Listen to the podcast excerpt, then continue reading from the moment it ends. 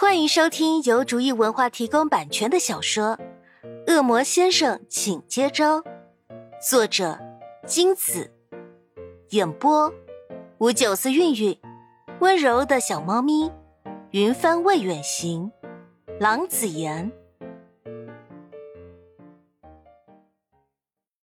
第八十一章，落到地面上，潘夏谨慎的查看一下四周，拍拍明的肩膀。上面，明随即跳上头顶的树冠。这时，他们已经来到了目的地，插着代表胜利的旗子所在的山峰。明在攀下再三确定后，慢慢的一棵一棵树跳跃过去。突然，侧方闪过一丝光亮，攀下警惕心骤起，一按明的肩膀，明立马停下跳跃的动作。此时，两人才发现。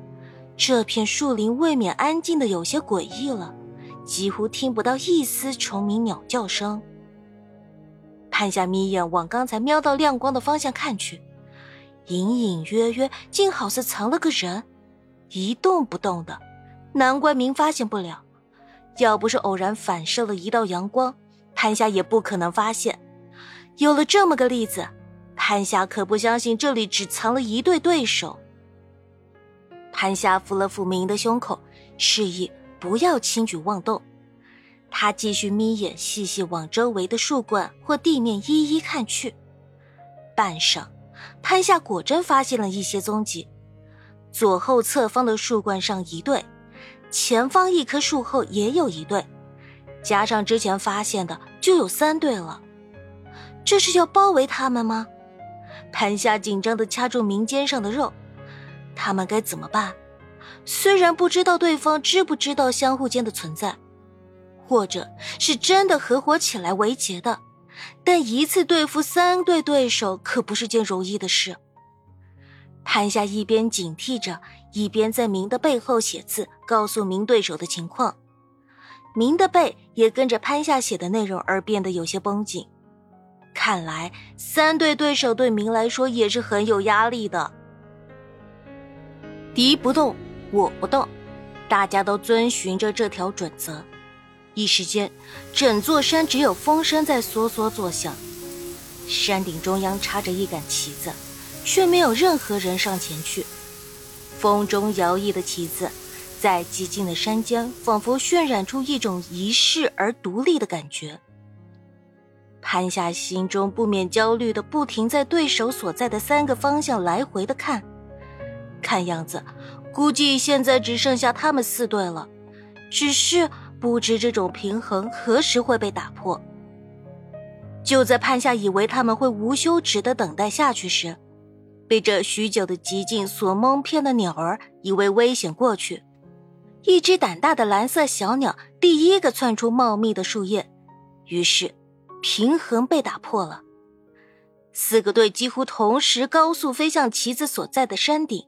争取第一个到达，想要自己先到，最好的方法就是让其他的人无法到达。于是乎，队伍间枪声不断，鼻涕球更是进行无差别射击，别管对手是谁，总之往除了自己这方向外的所有方向射击就对了。在绕过高大的树木的同时，还要躲过密集的鼻涕球攻击。所有人的速度减慢在所难免，与其飞上高空受到其他三方的集中攻击，辽阔的前进空间反而没多少吸引力，还不如在树木间绕道前行，还能借助硕大的树木挡掉一部分攻击。长时间的紧张和运动让大家都有些疲惫了，潘夏吃力的攀紧明的背，气息都不顺畅了，明也见了汗。也不知道他们能不能撑到打斗结束，拿到旗子。在旗子前方的一小片空地上，四队人马对上了，个个警惕地盯着其他对手，身体保持攻击姿势。恶魔们背上的主人也紧握水枪，对其他人虎视眈眈。每队都只剩一次中球机会了，这样的困境反而使场面更加紧张。所有人不约而同的进行攻击，空地上方展开了一场混战。恶魔们也在短暂的对碰中交上手，战斗十分激烈，主人们的战争显得更加惨烈，鼻涕球乱飞，尖叫声不断。不管是鼻涕球砸在身边时的惊吓，还是激动的开枪射击，总能引起一阵阵女生特有的尖叫声。如果能忽略掉此时个人的奋勇战斗，这场面还是难言的搞笑。突然，潘夏有种不祥的预感，慌忙回头一看，只见其中一个恶魔的主人竟然不知何时离开了他的恶魔，独自一人站到了众人的背后。此时，他手中的水枪正对着明的脚。潘夏还来不及多想，大喊一声：“趴下！”明条件反射的迅速扑落地面，鼻涕球差之毫厘的从潘夏的头顶上飞过，直直的砸中了刚刚与明打的不分上下的恶魔。于是，那个恶魔糊里糊涂的就输掉了。其他恶魔也发现了地面上的那个女生。连忙朝她发起攻击，吓得她抱头四窜，跑向他的恶魔。猛然扑到坚硬地面的冲击，让潘夏有些晕眩。明也是受到了不小的影响，未免被人趁虚而入。明硬撑着和潘夏转移到稍远离打斗中心的地方，等受攻击的压力稍减，明急忙紧张的问：“潘夏，你没事吧？还好吗？”道：“我没事，就是有点晕啊。”说话间还不忘回击其他人的攻击，不过准头不大好，好像没一个打中的，全打到其他人的脚下，会直接偏离对手的方向。